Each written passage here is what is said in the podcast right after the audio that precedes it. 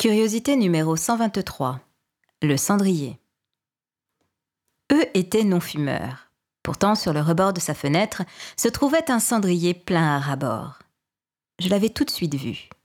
Des cigarettes fines, ultra fines, de celles que les femmes apprécient car elles leur confèrent une certaine élégance.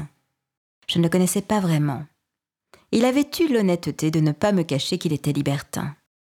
Je le voyais comme un polyamoureux qui se protégeait des conventions et du couple en butinant le sexe de toutes celles qui passaient à portée de sa bouche.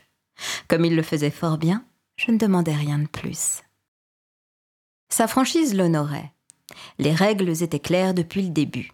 Je ne pourrais pas souffrir d'être trompée, car ce fait même était une condition sine qua non à notre relation. Il se connaissait.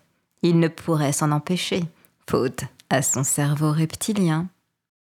Je me suis dit que ce cendrier contenait les traces qu'elles avaient laissées chez lui. Certainement d'anciennes maîtresses, peut-être même celles de la veille. Cela ne me faisait ni chaud ni froid. Je n'avais aucune prise sur sa vie, et je n'en voulais pas. C'était mieux comme ça. Curieusement, et malgré une introspection sévère de mon ressenti, il n'y avait pas le moindre signe de jalousie pas une once de souffrance. Rien. Je voyais le dessin d'un rouge à lèvres sur plusieurs cigarettes. J'entrevoyais les lèvres de la femme qui les avait laissées. J'aurais pu la rencontrer, discuter, rire avec elle.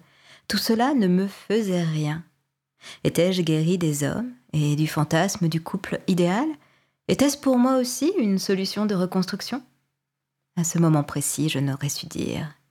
Il était non-fumeur, il cultivait les mégots de ses maîtresses sur le rebord de sa fenêtre, et ça m'a juste donné envie de rajouter le mien. Mais je ne fumais pas.